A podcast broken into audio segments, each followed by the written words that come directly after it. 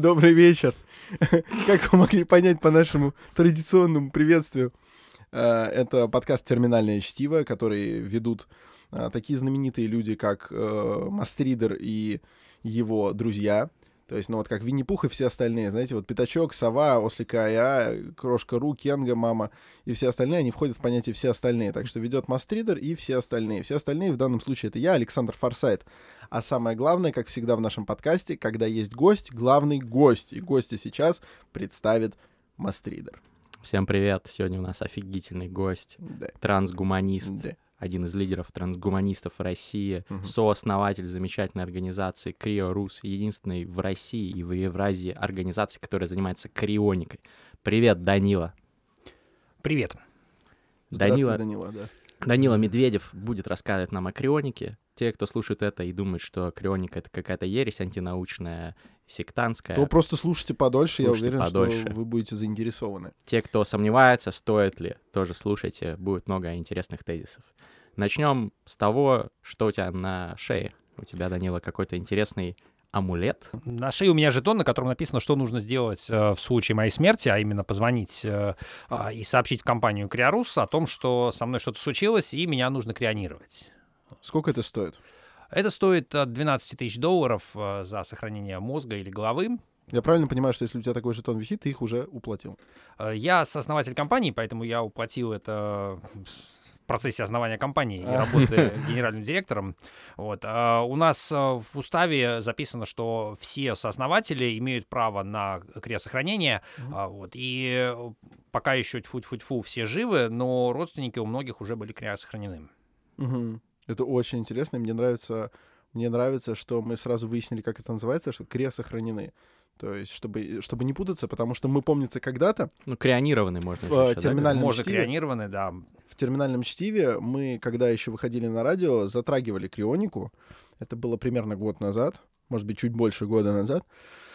А, И у нас была легкая путаница с терминами, потому что среди нас не было человека, который эксперт в области крионики, и поэтому у нас крионика местами превращалась в криогенику, э, значит, к- крио, криосохранены мы точно не говорили.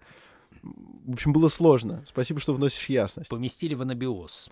Да, да, да, в стазис. Глубокий сон в стасис, да. В Биостасис. Данила, ну, сразу давай для тех, кто вдруг не знает, что такое крионика, расскажи, ну, буквально в двух словах, elevator pitch, что это такое? Что такое Крионика- elevator pitch?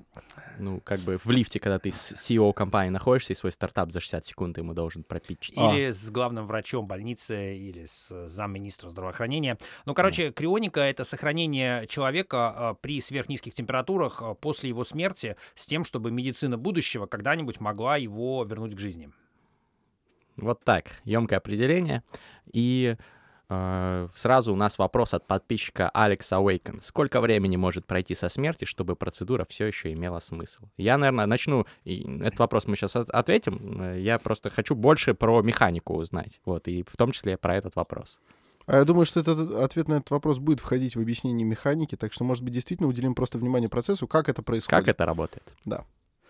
Ну, работает это следующим образом. Когда человек умирает, э, нет такой э, вещи, как момент смерти. Если почитать еще э, советские стандарты, которые Минздрав СССР писал, то там писалось, что смерть — это многоэтапный процесс, и смерть, она вообще начинается с фазы агонии. То есть, когда человек еще так, с трудом там еле дышит, у него какие-то уже там спазмы, и он реально умирает, это первый этап смерти. Может быть, даже не первый, там второй. Вот. А, И смерть длится какое-то время после того, как человек перестает дышать, после того, как у него останавливается сердце, после того, как мозг прекращает электрическую активность. Смерть все равно еще не заканчивается. Соответственно, там э, этот процесс, он занимает, ну, реально часы, то есть, может быть, там 5 часов, 10 часов. А, и сказать, в какой момент, э, ну, знаете, как там душа отлетела или там на 5 грамм вес уменьшился, вот такого не происходит. А что, не уменьшается вес на 5 грамм? Э, Нет, вес не уменьшается. Если ты не обосрался, то не мешается. Не, ну, как э, в какой-то момент э, там жидкости различные там из человека вытекают. То есть, если долго подождать, то останется только скелет лет через 30-40, э, вот, и тогда вес уменьшится точно. Вот. Но наша задача вмешаться до того еще, как вообще что-нибудь страшное произошло. А, то есть, э, когда все клетки целы, когда структура мозга и структура организма в целом нормальная, просто он не работает. То есть, ну, это как э, iPhone, который уронили на пол или на асфальт. В какой момент он перестает работать? В тот момент, когда его китайцы разбирают уже на свалке на запчасти. Вот в этот момент точно перестает работать. Интересно. Но юридически, насколько мне известно, у нас констатация смерти это когда там остановился, что остановилось. Нет, юридически э, это когда сердце, врач дыхание? написал. Э, Здесь все как в анекдоте. Э, Доктор сказал в морг, значит в морг. А, Существует э, медицинский документ, медицинская справка о смерти, а, которая существует для того, чтобы четко обозначить, вот этого человека, вот этого мы лечим, да, а вот этого мы не лечим. Вот не лечим того, у которого есть медицинская справка о смерти. Почему не лечим? Не потому, что он мертвый совсем, а потому, что мы не можем всех лечить бесконечно. В какой-то момент надо провести черту. И если посмотреть на реальную статистику, то где-то процента 2, может быть, процентов 5 людей, которых отправляют в морг, их можно было бы еще реанимировать. Проблема в том, что мы не знаем, каких. Ничего себе. А каким образом? Ну, просто обычно собрать бригаду реанимации и реанимировать, пока не, не оживут. Ну, то есть, да, логично, ведь нельзя же провести черту, например, по принципу, что не отсутствует пульс и дыхание, потому что пульс и дыхание а, могут вполне а, отсутствовать, и человек может быть еще долгое время возвращен к жизни. А в какой-то момент же мы по книжкам знаем, да, проверяли, жив человек или нет, по зеркальцу у рта, а он может не дышать, просто находясь без сознания с запавшим языком, и ты его вполне можешь откачать даже вручную. Ну и много есть историй, когда хоронили живых, они там потом Гоголь, а- да, очнулись да. Гоголь внутри э, гроб из скреб. Да. Ну это, это же городская легенда, нет? Естественно, брат. Слава богу. Я уже подумал, мало ли. Так, как работает все-таки? Вот, э, окей, человек, он там где-то между жизнью и смертью, вот умер, может быть, да, там, э, но не до какого момента, вот давай, черта юридически непонятно, где проходит, ну то есть глупо проходит, где проходит черта, до какого момента им можете заняться вы? А, ну, скажем так, когда проходит неделя, то однозначно уже процессы разрушительные в мозгу идут, особенно если температура комнатная, тут уже э, шансов никаких. Но если, например, человека сразу отвезли в морг и положили его в холодильную камеру, то в этом случае э, чем ниже температура, тем больше времени может пройти. Тут работает, э, в общем, простая очень химия. А, Есть э, закон, по которому э, скорость химических реакций, она зависит напрямую от температуры. Соответственно, если у нас температура опускается на 10 градусов, а, то скорость химических реакций опускается ну, в два раза примерно. Это значит, если с 36 градусов мы температуру опустили до нуля, то у нас примерно в 10 раз замедлились все процессы химические, которые идут, в том числе процессы разложения. Это значит, что если при комнатной температуре можно было, а, допустим, рассчитывать на 20 часов, то так у нас получается времени 200 часов. Вот. И при этом еще есть огромное количество других факторов. Есть специальная профессия, называется тофономия, тофономы. а, Они изучают, с какой скоростью происходит процесс разложения. Есть специальные фермы по миру, где лежат э, тела мертвые, которые люди завещали их науке, и э, тофономы периодически приходят и фотографируют, записывают, что произошло у нас через неделю, через месяц, на какой-то глубине, допустим, под водой э, и так далее, там на солнце, в тени. Так вот, когда кто-то спрашивает, говорит, а когда э, больше нет смысла пытаться что-то сделать, я хочу сказать, что время, которое нужно, чтобы разобраться в каждом конкретном случае, это, в общем, существенно больше. Это нужно, там, две недели, нужно взять клетки на анализ, посмотреть, э, там, все ли там в порядке. Поэтому мой совет здесь очень простой. Во-первых, э, если э, принимать решение, когда вы уже лежите без сознания и не дышите, то это уже точно поздно. То есть вы договор не успеете подписать, завещание не успеете оформить, думать об этом нужно раньше. А если вы э, подумали об этом раньше, написали завещание, там, подписали договор, заплатили деньги, то в этом случае в ваших интересах, чтобы вас э, крест сохранили, что бы там ни произошло. Даже если вы там э, на самолете летели и самолет разбился, все равно, э, ну, может быть, шансов нет, но вы все равно ничего уже не теряете. То есть логика тут простая. Данила и также наши дорогие слушатели, я хочу сразу извиниться перед э, всеми вами за то, что, возможно, ряд моих вопросов будет звучать прям очень тупо, потому что я буду задавать вот вопросы обывателя, которого, которого интересует, интересует сама область, которая, ну, в принципе, не слишком широко известна, как она в подробностях работает. Поэтому я сразу уточню, вот это вот э, расхожее мнение и то, что на уроках биологии в школе говорили, что О, Господи, необратимые изменения в мозгу, мозгу 6 начинаются- минут, да, это, фейк. Это не фейк, это реально людям Я просто, просто не знаю. через какие-то специальные технологии КГБ транслируют по ночам, пока они спят, просто вот кто-то им вот эти психоволны в мозг записывает, потому что я не знаю, откуда эта информация. Это неправда вообще. Нам это рассказывали и в школе, и когда я учился в медицинском. Я нам реально не знаю, в медицинском зачем. тоже это говорили. Но самое смешное, когда люди, которые не получали медицинского образования, это знают, и прямо мне готовы эту цитату выдать. Я на улице реально встречал людей, то есть, э, ну, там, поскольку телеведущий, да, там иногда кто-то, значит, там узнавал, а, и реально люди начинают спрашивать и говорят, а вот как же вот через 5 минут в мозгу начинаются необратимые процессы. Как будто им просто это записали на подкорку. Да, это На самом вот деле это не готовы так. говорить, А, да. Если посмотреть на то, что знает современная реаниматология, она говорит, что есть, во-первых, так называемое терапевтическое окно. Это время, в течение которого имеет смысл вмешиваться. Оно на сегодняшний день составляет от 15 минут до часа. То есть, если мы человека никак не охлаждаем, ничего, то через час его есть шанс все равно оживить после остановки сердца и прекращения снабжения мозга кислородом. А, Есть огромное количество случаев, которые описаны в литературе, и более того, э, наши друзья из американских крионических компаний сначала эти эксперименты делали в 80-е на собаках, где они этот срок довели до 5 часов с охлаждением, А, и сейчас в одном из американских городов, в Питтсбурге, идут клинические испытания на людях, где человека, если у него повреждена грудная клетка, то есть либо в него выстрелили из дробовика, либо ножом в сердце ударили, и он еще живой, но невозможно ему делать внешний массаж сердца. В этом случае Мгм. в Питтсбурге разрешено скорой помощи, там специально оборудованная есть одна или две машины, которые могут у человека выкачать всю кровь прямо там на месте, а, охлади- э, вкачать туда физраствор охлажденный до 0 градусов, а, охладить его тем самым до 5 градусов и вести в больницу. И вот у них в экспериментах а, считается, что Офигеть. полтора часа это нормальный срок. Простой физраствор? Обычный? Обычный. Ну, собственно, А, там по- а потом ничего их оживляют. а потом в больнице человека аккуратненько там начинают чинить, э, уже подключают, естественно, к, э, к его кровеносной системе подключают э, искусственное сердце, то есть э, насос и там оксигенатор, и у него, э, в общем, есть уже там несколько часов, чтобы его приводили в порядок. Вот. Но достаточно Прости. просто охладить до 5 градусов, чтобы этот срок увеличить до полутора часов спокойно, без вообще каких-то технологий будущего. И людей вот, соответственно, приводят в порядок. Да, Вопрос от фармфака первого меда. Каким образом физраствор э, в, в сосудах помогает, ну, кроме того, что он он, просто охлаждает? охлаждает. То, то есть, то есть принципиально мы забиваем э, на то, что э, кислород не поступает в мозг, Да, поскольку да. физраствор не переносим. Мы Конечно. занимаемся только внутренним охлаждением. Только И охлаждение. это всё. позволяет потом вытащить человека. Обалдеть. На собаках это был срок 4,5 часа максимум. Мгм. Вот, там, причем там для собак были разработаны специальные тесты на коэффициент интеллекта, потому что нужно же проверить, как собака Не э, отупела ли? не отупела ли. Да. Выяснилось, что некоторые собаки до этой процедуры тупее, чем некоторые после процедуры. Вот, Соответственно, Это, были- это посмертный опыт. Это да. они видели свет Помудрее, помудрее. У нас есть, э, то есть я э, сам копирую там. Мы, короче, Криорус оплатил оцифровку еще с ВХС, э, значит, видеокассет, записи этих экспериментов. Я сам это просматривал, когда на YouTube закачивал. Вот, выглядит все фантастически. Вот. Но реально это продолжает то, что у нас э, в Советском Союзе в 30-е годы делал Брюханенко, э, когда в 30-е годы значит, они делали эксперименты с оживлением через 15 минут собак, а потом эксперименты делал Неговский. И вот буквально, ну вот сенсация, о которой еще никто не знает, что наш знакомый нашел в архиве Неговского вот такую вот круглую штуку. И это пленка, кинопленка с записью экспериментов 59 года оживления собак через полтора часа.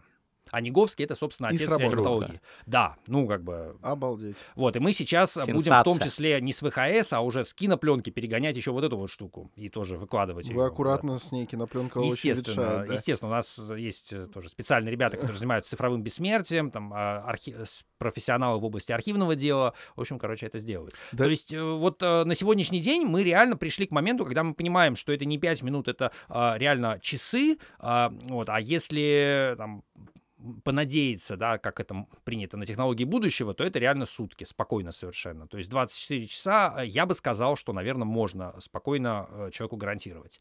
Вот, дальше уже вероятность снижается там с каждым часом, с каждым днем.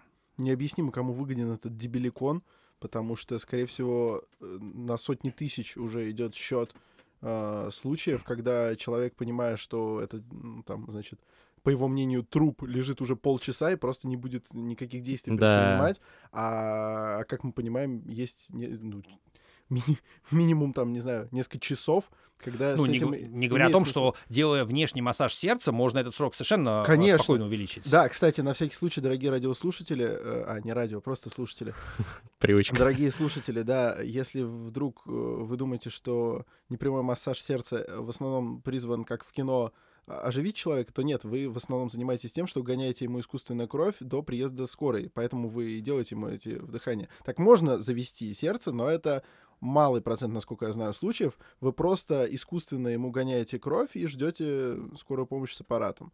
Вот, то есть то, что он не очнется, не переживайте, продолжайте качать, продолжайте вдыхать. А какое у тебя образование, э, если не секрет? У меня управленческое. Я, э, как закончил школу, э, не очень, конечно, понимал, куда нужно идти, но, в общем, повезло пойти в самое правильное место. То есть пошел в Международный институт менеджмента в Петербурге. На тот момент была лучшая бизнес-школа, поэтому я в 90-е умудрился получить качественное западного образца образование. Повезло. Вот, и дальше уже готов был заниматься футурологией. Ну, это, конечно, интересный путь, мы о нем тоже поговорим, но сейчас я хотел бы поподробнее разобрать, как работает все-таки крионика. Что делают, ну вот, например, я подписал э, с Криорус э, договор, у меня висит такой жетон, замечательный, как у тебя на шее. Я попал в какую-то там аварию, меня привезли в больницу, и я там э, умираю, например. Вот, ну, не умираю в терминологии крионистов, да, но э, врач пишет, вот, скончался. Что дальше происходит? Потому что сегодня вот вышел э, Мастрит э, The Village, который вот на Мастридах есть, почитайте обязательно, с историями разных там э, пациентов э, как раз-таки Криоруса и их родственников, о том, как они э, со всякой бюрократией сталкивались, через какие круги ада они проходили, что когда им не отдавали там тело и так далее. Как Ну, это, это должно все работать? случаи, когда а, у людей заранее не были а, подготовлены документы, то есть э, не было договора, не было вложения в а, медицинскую карту пациента и так далее, не было жетона на шее. Во всех этих случаях, естественно, там возникает куча бюрократических проблем, которые мы пытаемся каждый раз по-разному преодолеть. Если у человека есть э, там, в бумажнике вкладка а, или в паспорте жетон на шее, то в этом случае, э, ну, куда бы он ни попал, да, там, в полицию или в больницу, то людям интересно узнать, кто он, что он, что с ним делать. Соответственно, смотрят, естественно, что на шее, что на руках, то есть можно носить не только жетон, можно браслет носить Можно татуировку сделать? Можно наверное? татуировку сделать. У нас есть такие э, ребята, у которых татуировка соответствующая. Круто. Вот, это правда а, стильно. Я бы и, сделал.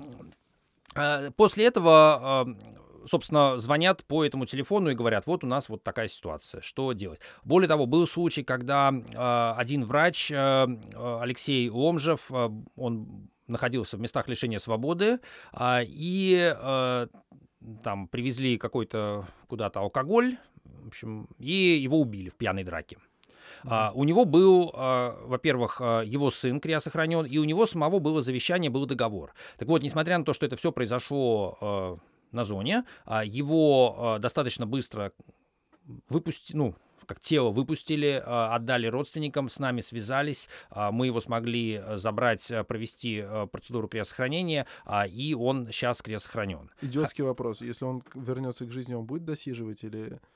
Или, или все? Пробел в праве, или, да, или- наверное. или выпущен за, за Я думаю, что дыхания? срок, а, я думаю, Срок что давности? срок давности, да, уже. А, ну. Это же можно, в принципе, и убежать, на самом деле, с- из э, мест лишения свободы. И Если достаточно долго быть на свободе, то потом уже... Нет, обратно- нет, нет, потому что э, Нет человека не поймали, не осудили юридически, то есть Не, если он когда, осужден, э, ну, как, когда он э, убежал, он же совершил новое преступление, поэтому... Но у него же есть срок давности. э, ну, Побега тоже, наверное, есть. есть, есть. у если, всех. Ну, короче говоря, там не все так просто. Ну, Ну, неважно, не он будем, юрист, не будем да, зарываться Это не самое важное, мне просто стало казуистику, интересно. но Мне просто стало интересно, ведь по-любому надо об- и об этом подумать. Представляете, он возвращается к жизни. я думаю, что, Там будущем просто ты- уже, я думаю, условия будут э, А, что получше. да, тюрьмы российские, они будут уже не такие... Ну, как бы прогресс-то есть, на самом деле, при всех проблемах, да, там, например, ситуация в армии была в 90-е одна, сегодня другая. Ну То да. же самое, я думаю, с Да. тюрьмами. Сегодня ситуация одна, через, там, 50 лет будет, я надеюсь, другая, лучше. Ну, Так. сразу и на трансгуманист, оптимист. И это мы, и это Я мы говорим такой. только о э, криосохранении. Э, опять же, это сомнительный стал резкий термин в наших э, устах, но мы говорим о криосохранении умерших людей. Э, приходят ли люди, которые хотят заморозиться при жизни? Это нельзя, да, по российскому А, закону? Дело здесь не в российском законе. э, Запрос такой бывает? Запросы такие бывают, серьезные запросы были редко, и от иностранцев некоторое количество раз было, но мы с ними делимся всей информацией, которая есть, что они могут сделать э, на практике. То есть самая простая схема — это отправляться в Швейцарию, где есть много некоммерческих организаций, которые работают в том числе с иностранцами.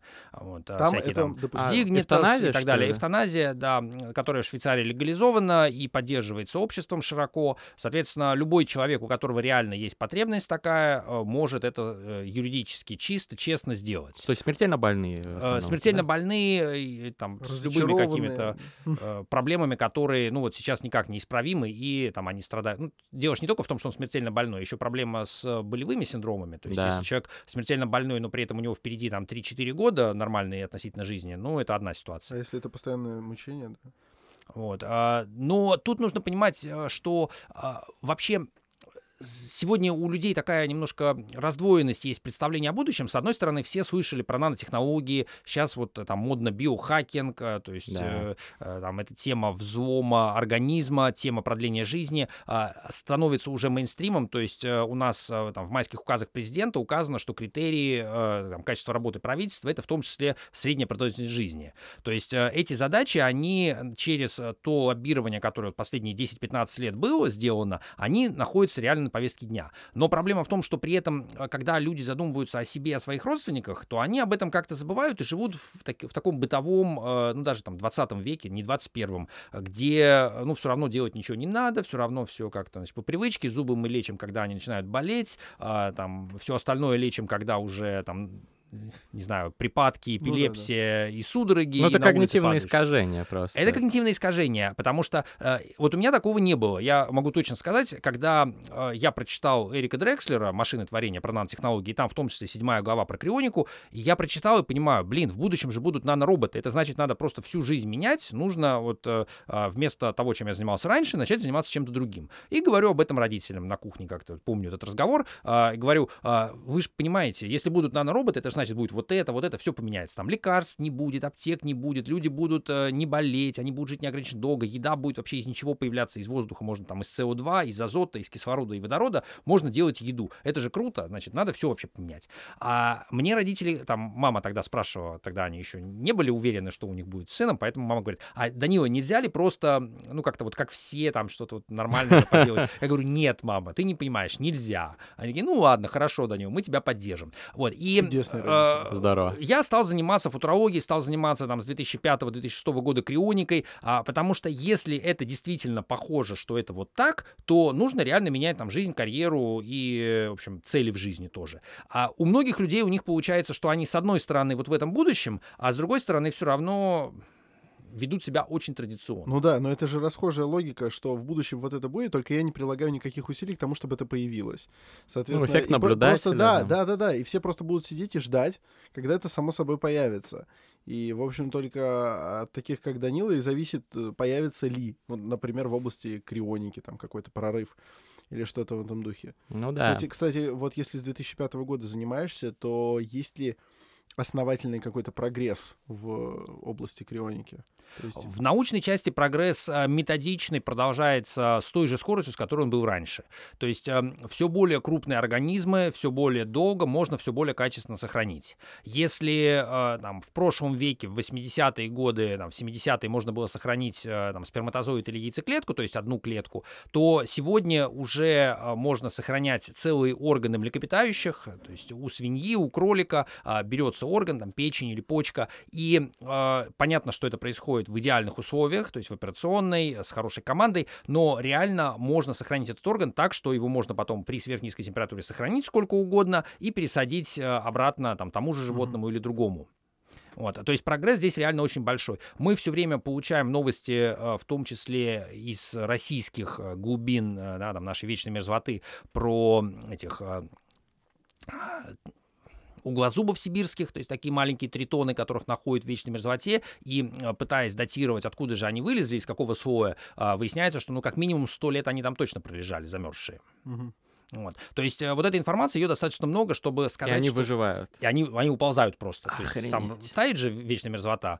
Вот. И у нас сейчас мне г- говорят ребята, что кто-то во Владивостоке их будет собирать э, для экспериментов, потому что они Есть, водятся есть там удивительные свидетельства, свидетельства вот таких вот кульбитов природных, которые доказывают то, что считалось наукой, в принципе, невозможным. То есть есть уже документальные видео э, свидетельства, например, существования насекомых при минусовой температуре, живых, вот, ко- которые, ну, условно, из-за того, что они э, не, не теплокровные, а прямо совсем даже нет, вот, и, и при этом они и выживают, и потом могут замерзнуть, потом снова ожить, но насекомые-то ладно, а насколько я понимаю, тритоны это, это уже выше. есть некоторые рыбы, есть тритоны. Конечно, они не живут при этой э, Да, но они, они сохраняют способность Да. вернуться к жизни. А вот э, ты сказал, органы можно вернуть, а целые организмы? Вот я что-то слышал там про лягушек или каких-то там... Ну, самое крупное, что можно сохранить в жидком азоте, это такой, э, как это называется, водяной медведь, э, вот, тардиграда, такое маленькое существо, у него где-то 50 тысяч клеток, вот, но есть при этом мозг маленький, а, и это очень такая прочная штука, которая выживает в разных условиях, в том числе при заморозке жидким азотом. То есть мы понимаем фундаментально ничего невозможного в том, чтобы взять многоклеточный организм в жидком азоте заморозить, а потом э, запустить снова, э, ничего невозможного нет. Понятно, что с мышью это сделать существенно сложнее. И, и тут... пока не удается. А, дело в том, что никто не делает. Тут uh-huh. же какая ситуация? В 70-е годы, когда был бум э, исследований в области криобиологии, все надеялись, что можно будет быстро научиться замораживать органы и в коммерческих целях это использовать. А выяснилось, что это намного сложнее, чем, в общем, все ожидали. И в какой-то момент криобиологи потеряли интерес. То есть э, исследованиями занимались только те, кому это реально нужно, то есть только крионисты. И, э, скажем, любой человек, который идет э, в клинику ЭКО и использует технологии сохранения эмбрионов, например, а, там используется криопротектор, который разработал Грегори Фей, крионист, э, член организации Алькор американской и разработчик большинства протоколов для заморозки чего угодно, Алькор это крупнейшая, это американская крупнейшая да, да. криокомпания. Соответственно, если, ну, тут логика подсказывает что, что если вот эти вот крионисты, они такие толковые, что вся индустрия искусственного воспроизводства использует их технологии, ну, может быть, они реально что-то понимают. Вот. Есть логика. Имеет, Имеет смысл. Так, продолжим про механику. Значит, э, сейчас мы поняли, что пока нельзя там э, оживить, вернуть к жизни, не знаю, как правильно э, назвать это, воскресить, да, человека, которого крионировали. Его можно просто там заморозить э, на а, какой-то промежуток времени, чтобы ждать, пока наука разовьется до того, до, до того состояния, пока это возможно. Как это делается? Вот очень многие люди просто не знают, как это работает. А есть много комментариев, вопросов, что а как же так, вот там же при заморозке все раз, раздуется, и там э, сосуды все треснут и так далее. А лаверды маленькая, я, я же правильно понимаю, да, что загвоздка главная в, э, ну, если упрощенно заморозке, в том, чтобы сделать это равномерно. Вот, а, потому что... Там загвоздок много, больше тогда, одной, Тогда весь слух и больше не будет ничего говорить. Да. да. Ну, во-первых, а, насчет того, что разорвется. Тут, ну, тоже есть много мифов о крионике. Один из мифов, что клетки разрываются при заморозке. На самом деле ситуация прям противоположная. Лед образуется не внутри клеток, а между клеток. Потому что в клетках есть межклеточная вода, жидкость э, замерзает первой, потому что внутри клеток очень много разных молекул, то есть сахара, соли и много всего другого, которые мешают, ну как, почему соленая вода замерзает при более низкой температуре, потому что если мы в чистую воду что-то добавляем, это что-то мешает заморозке. Соответственно, внутри клеток вода замерзает медленнее, замерзает снаружи. Что происходит дальше? Дальше работает такая штука осмотическое давление. Если у нас концентрация веществ с одной стороны мембраны и с другой разная, то Э, в общем, жидкость пытается двигаться так, чтобы концентрация была одинаковая. В данном случае жидкость — это вода. Соответственно, вода из клеток снова выходит наружу, в межклеточное пространство, где дальше продолжает замерзать. То есть проблема в том, что клетка разорвется, нет, а, потому что а, даже если мы не используем никакие технологии криопротекторов, то есть специальных веществ, которые мешают образованию льда, все равно вода образует, э, замерзает не внутри клеток, а снаружи. Это первое. Вот. А теперь насчет того, какие проблемы подводные камни тут возникают. Значит, конечно, мы хотим равномерно замораживать, но это только один из подходов. Идея в том, что если мы можем добавить э, криопротектор, который предотвращает образование кристаллов льда, то тогда мы можем очень равномерно а, охладить весь объект, то есть мозг или человека, и а, при этом охлаждении у нас вода будет превращаться в такую стекловидную жидкость, это называется витрификация. То есть э, вместо того, чтобы атом, молекулы воды перестраивались в кристаллическую решетку льда, то есть они сначала разбросаны хаотично, они могут выстраиваться ровно в ледяной кристалл, а могут остановиться там, где они находятся.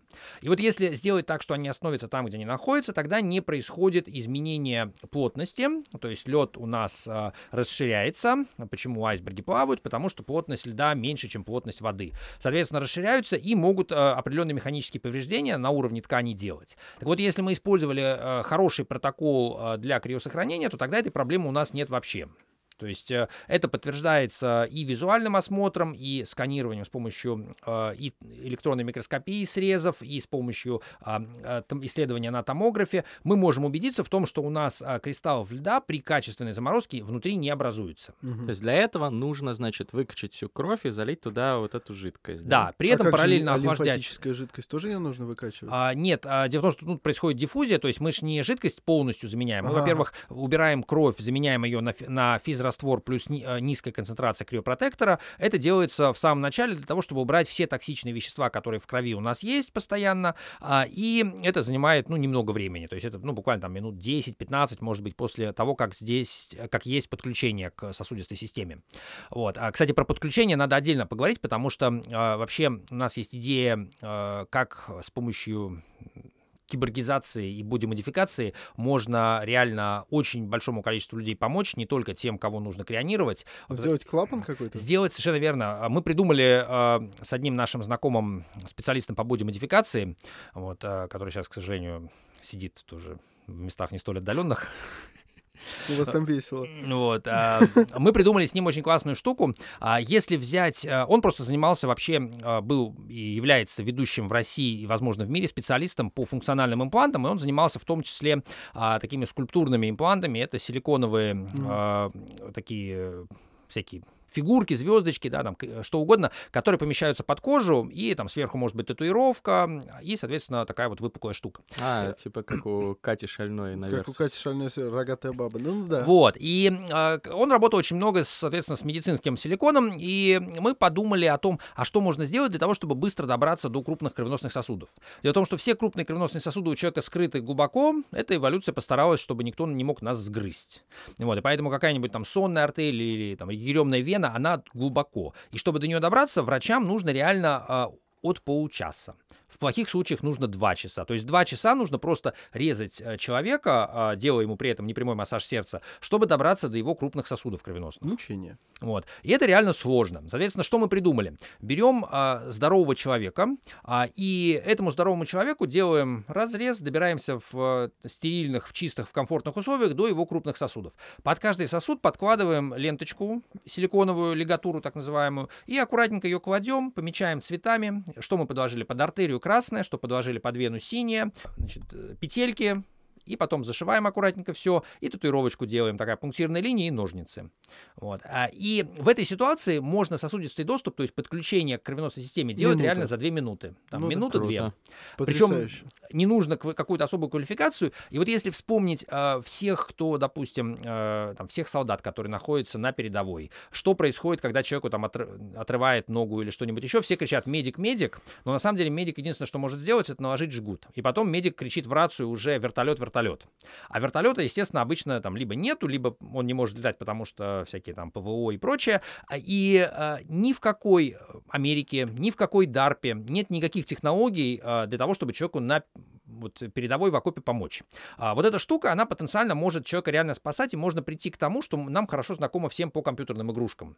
Всякие там... То есть э, оживление на- прям Call вот of Duty и прочее. То есть медик подбегает с таким девайсом размером с, э, ну, с компьютер, с большой, то есть с такой Так. системный блок. В этом компьютере стоит э, несколько насосов, там все растворы, которые необходимы, э, там батарейка, и все, что ему нужно сделать, это э, один разрез, руками вот так пальцами залезает, тянет один сосуд, втыкает в него э, катетер, конюлю, э, там нажимает какую-нибудь кнопку, чтобы у него там она просто вот закрепилась и там приклеилась, второй и после этого нажимает одну кнопку, чтобы запустилась программа э, поддержания жизнедеятельности. То есть, условно, он смотрит на определенное конкретное место на теле солдата, возможно, даже не одно на случай, если это место оторвано.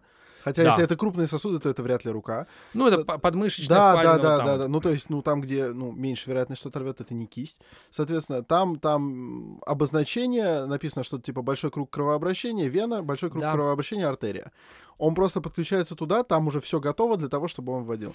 По, по сути, у нас все готово и так. То есть в сосу- э, воткнуть в сосуд, когда сосуд поднят... Когда сосуд найден, да. да, да. Но проблема в том, что ну, я, я присутствовал много раз при операциях, и я могу сказать, что а, вот даже на взгляд профессионального врача а, разницы между сухожилием, а, между э, мышцей и между кровеносным сосудом нет примерно никакой. Это все выглядит как мясо. Ну да, Особенно, да. когда у человека не бьется сердце и, И не нельзя кровь. прощупать, да. Да.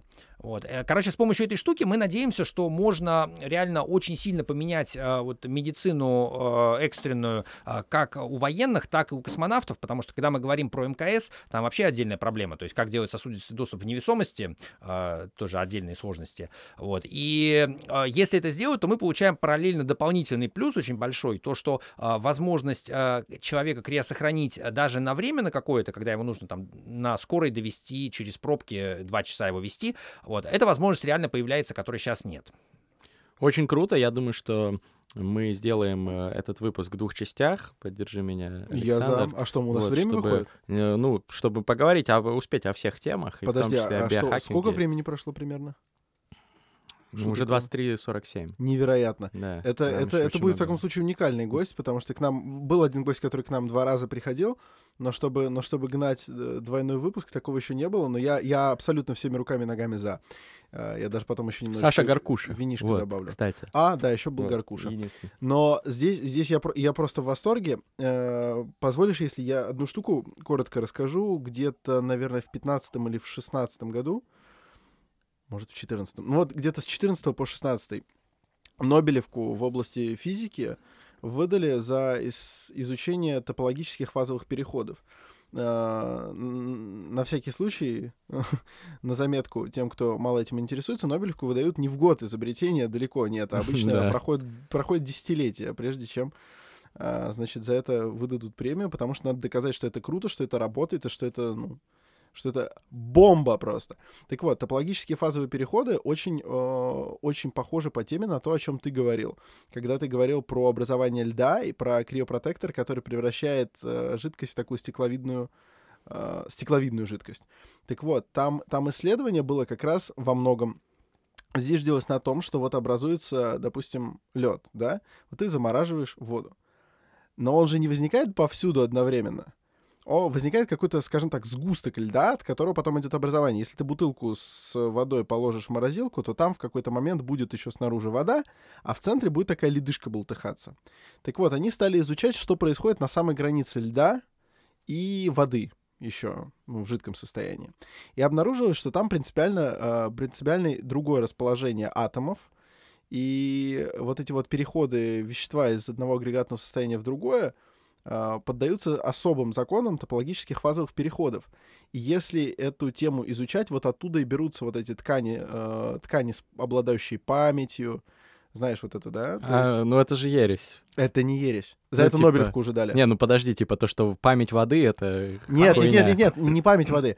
Тк- Ткань с памятью это другое. А, это, это что условно можно каким-то образом, скажем так, сделать физический, ну очень если группа, снимок того, как располагались атомы, и потом каким-то резким воздействием привести их ровно в то же положение ну относительно хорошо. друг друга. Я на всякий случай скажу нашим слушателям, что вот все эксперименты про память воды, они Это не про память воды. не верифицированные. и Вообще, вообще советую, советую погуглить. Были хорошие статьи даже на русском, посвященные топологическим фазовым переходам.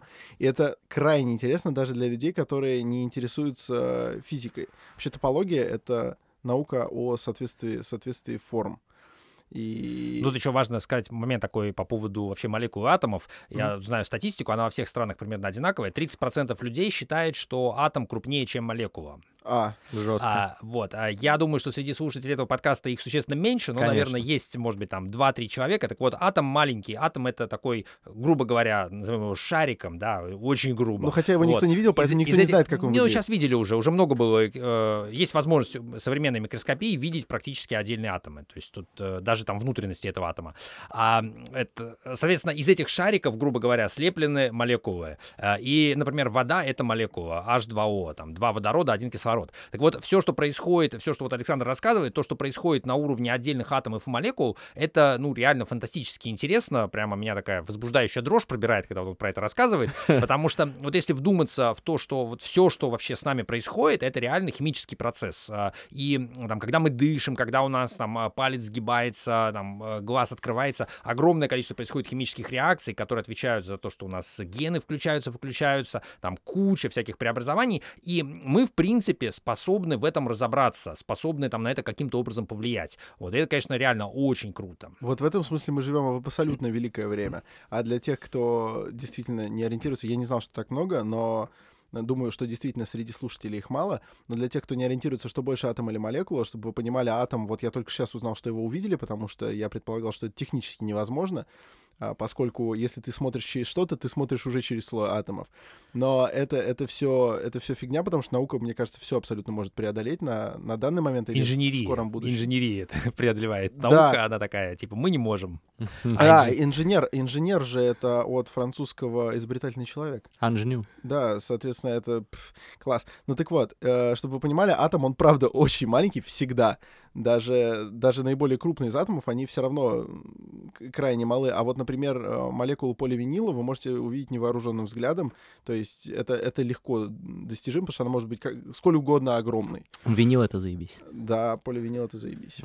Окей, возвращаемся к теме, как это работает. Я буду таким э, человеком, который э, пытается вот э, докопаться до сути. Вот я валяюсь в больнице, там, у меня жетон, меня забирает что, ваша машина? Как это вообще работает? Если больница нормальная, если там все как бы, адекватно и хорошо, то в этом случае э, они связываются, либо родственники, либо они связываются с криофирмой, приезжает кто-то из представителей, выясняет, какая, ну, или по телефону еще выясняет, какая ситуация. Потому что, может быть, человек лежит в больнице, но пока еще не умирает. То есть там состояние критическое, но стабильное, например. Вот. Если выясняется, что э, он уже э, может в любой момент умереть, или там, не дай бог, только что умер, то в этом случае э, либо там необходимое оборудование и вещества для проведения перфузии э, там, привозятся туда и оставляются в больнице. Если нужно там подождать, либо приезжают там специалист сразу же со всем, чем нужно. И, в принципе, это может делаться в палате, это может делаться в операционной, это может делаться в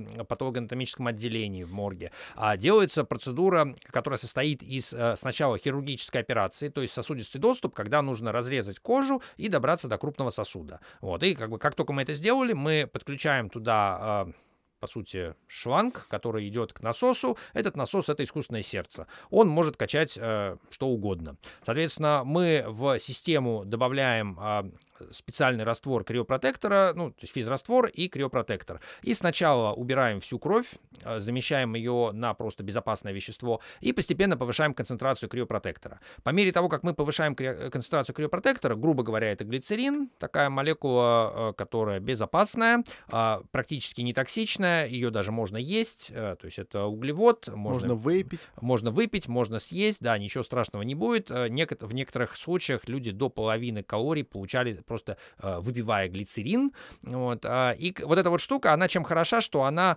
а, в чем-то, в каком-то смысле похожа на лед, и если добавить много глицерина, то лед просто не сможет э, образовываться.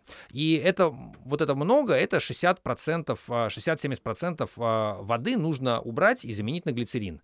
И тогда происходит чудо. Это чудо заключается в том, что мы можем охлаждать э, человека, и охлаждаем мы его, во-первых, а, там, обкладывая его льдом, прокачивая через кровеносную систему охлажденный раствор. А, там есть еще всякие экзотические способы, как можно его охлаждать. Там, поместить его в ванну э, с холодной водой около нуля градусов, чтобы теплопроводность была выше. И, в общем, все это делается для чего? Для того, чтобы как можно быстрее температуру опустить и при этом не нанести ему никаких повреждений. Если мы это делаем, ну, где-то там может в идеальном случае на это уйти 2-3 часа, в реальности там 6, 7, 8 часов. А в конце мы получаем человека, который охлажден до температуры там, минус 40 градусов. А, то есть э, в этой... Э, пока не минус 196. Пока не минус 196, там минус 30, минус 40 градусов. А, затем мы переходим уже просто к охлаждению, то есть уже ничего не прокачиваем через кровеносную систему и охлаждаем его сначала до температуры а, сухого льда, то есть минус 80, при которой можно делать перевозку легко. А, то есть сухой лед это углекислота твердая, которая там используется для охлаждения мороженого и так далее. Сейчас там в любом ресторане значит, для шоу это используется. Да, а, при, привозят тебе коробку за Вот, и нужно понимать, надо. что э, там э, мы говорим, да, там много про Криорус, а крупнейшая компания в Москве, которая поставляет сухой лед во все рестораны, которая замораживает рядом с Кремлем э, эту горку, ледяную. Э, это компания, которую основали выходцы из Криоруса. Ого. Вот, э, да, трансгуманисты тоже, полюс холода. И, в общем, они занимаются тоже жидким азотом, сухим льдом. а, И э, изначально они этим занимались, э, ну, просто ребята занимались этим а, для именно криосохранения. А потом поняли, что это нужно не только в крионике, а еще много где. Вот. а, И, и Что дальше? Э, Дальше мы делаем транспортировку в сухом льде и перевозим человека уже в криохранилище, где можно поместить его в специальный временный контейнер для охлаждения до жидкого азота, и туда просто заливается а, под, э, там, по специальному графику жидкий азот постепенно, понижается температура в течение двух дней э, где-то равномерно, а, и когда температура уже минус 190, минус 196 градусов, то есть соответствующая жидкому азоту, то э, тело или мозг или голова переносится в дюар, уже заполненный жидким азотом, и погружается в жидкость. Дюар — это сосуд. Дюар, да, криостат, это да? Термос с двойными стенками, вакуумом между стенками. И когда мы погружаем какой-то объект э, ниже поверхности жидкого азота, то это можно уже выдохнуть. Это уже все. Мы э, сделали все самое сложное. Теперь работает простая физика. Пока какой-то объект э, погружен в жидкий азот, его температура никак не может подняться выше 196 градусов. То есть он при этой температуре будет храниться столько, сколько туда подливают жидкий азот, то есть хоть тысячу лет, хоть 10 тысяч лет. А, и дальше мы можем спокойно ждать. Полтора вопроса, а, которые будут последними в этой части э, передачи, и после вам придется подождать неделю, чтобы послушать нас снова, или смотреть нас онлайн в Инстаграме, задавать свои вопросы. Instagram.com slash mastrider. Да, полтора вопроса. Первый короткий. а, Это какова автономность Дюара? То есть сколько он может просуществовать, если в него перестанут подливать азот, и все сотрудники Криоруса резко куда-то исчезли? Сколько он простоит, прежде чем все это, прежде чем жидкий азот испарится? Ну, и- э, испарится он где-то за два месяца полностью. Э, То есть э, автономный, соответственно, он месяц где-то. Но голова находится там, где испаряется дольше всего. Голова да? находится ниже, но на самом деле там даже когда есть хоть какое-то количество жидкого азота, то все равно температура а, низкая, потому что э, там есть крышка, соответственно, э, основной градиент, он идет, ну, для тех, кто разбирается в э, там, теплотехнике, то есть температура внутри э, этого криостата, она все равно очень низкая, то есть там минус 120, минус 130 градусов, даже там, где нет жидкого азота, там, где Мгм. просто его пары. Вот. А, а снаружи этого криостата там температура плюс 25, э, как, собственно, Комнатная. окружающей среды, комнатная, да. И вто- второй кусочек этого вопроса. А, В одной песне один русский рэпер сказал, мой кореш соло гоняет в Кейптаун, и поверь мне, не только для галочки. Так вот, предположим, что а, я приехал в Кейптаун, и меня там местные ребята посадили на перо, и я там резко начал умирать. А дальше все продолжается, как в вопросе Мастридера. У меня на шее жетон, надпись я там не знаю на каком языке, на русском, на английском. Надо татуху на нескольких На языках английском сделать. для... э, Тут как бы э, кто как, можно Ну, писать все что угодно. Короче, короче ситуация в любом случае, допустим, допустим, э, связь с Криорус в любом случае обеспечится. Допустим, я предусмотрительный, у меня есть татуировка на всех вообще языках, как на Википедии. Вот. А, и У но- нас но есть, меня э, грохнули там. У нас есть э, в Йоханнесбурге, это недалеко от Кейптауна, есть Джордж э, Стефанополус. Мы звоним ему и говорим, Джордж, слушай, короче, надо вот... Кроме шуток. Кроме шуток, кроме да. шуток, то есть, соответственно, А, вы звоните и- Джорджу Стефанополусу, и меня даже оттуда Криорус вытаскивает. Да, и у нас был случай, когда э, был э, женщина была, которая умерла в Южной э, Африке, соответственно, э, там в итоге отказали, ну, родственники в итоге решили не крионировать, то есть они, у них не было заранее договора, ничего, просто как бы такая критическая ситуация, и вот они связываются, типа, что можно сделать, что можно сделать. А, то есть, на самом деле, я думаю, практически в любой э, стране, если человек умирает, мы знаем, как с этим разобраться, кроме, может быть, Северной Кореи а, и Антарктиды. Но Там в Антарктиде там- там... проблем нету, а в Северной Корее... Теперь у вас и в Северной Корее проблем нету, потому что У нас теперь вы знакомы с нами, а, а мы, мы там наладили очень хороший... Это сейчас даже не шутка. Да. Мы наладили хорошую связь с местными органами, так что если в Северной Корее какой-то критический случай, мы можем помочь связаться с э, местными службами, которые, возможно, компетентны. Товарищ Я Пак или товарищ в Зо. э, базе знаний, как только закончим сегодня, да. что- Запишите, у это правда есть- не У шутка. нас по всем странам есть э, информация, что нужно делать, то есть Товарищу что в Дзо Австралии, Товарищ что Дзо. в Южной Корее, что в Японии, что в Китае и так далее. Теперь в Северной Корее тоже Да, это то есть, хорошо. ну, э, у тебя есть наш контакт, а у нас есть контакт товарища Дзо, он в Северной Корее крупный, крупный офицер так называемых э, войск безопасности, и он, наверное, поможет. Мы На с этом ним столько выпили, что он должен помочь. Да, он должен нам помочь, потому что когда-то мы помогли ему хорошо провести время. Вот. Ну и во всяком случае у нас есть, типа, кому позвонить, и это уже хорошо. А, мы на этом моменте делаем небольшую паузу для нас и недельную для вас. Спасибо большое. Через неделю обязательно слушайте вторую часть этого подкаста «Терминальное чтиво» с Е. Данилой Медведевым, сооснователем Криорус Трансгуманистом. и великолепным футурологом. человеком. Великолепным человеком, которого можно слушать бесконечно. Я думал, что прошло минут 20. Спасибо большое. Бря!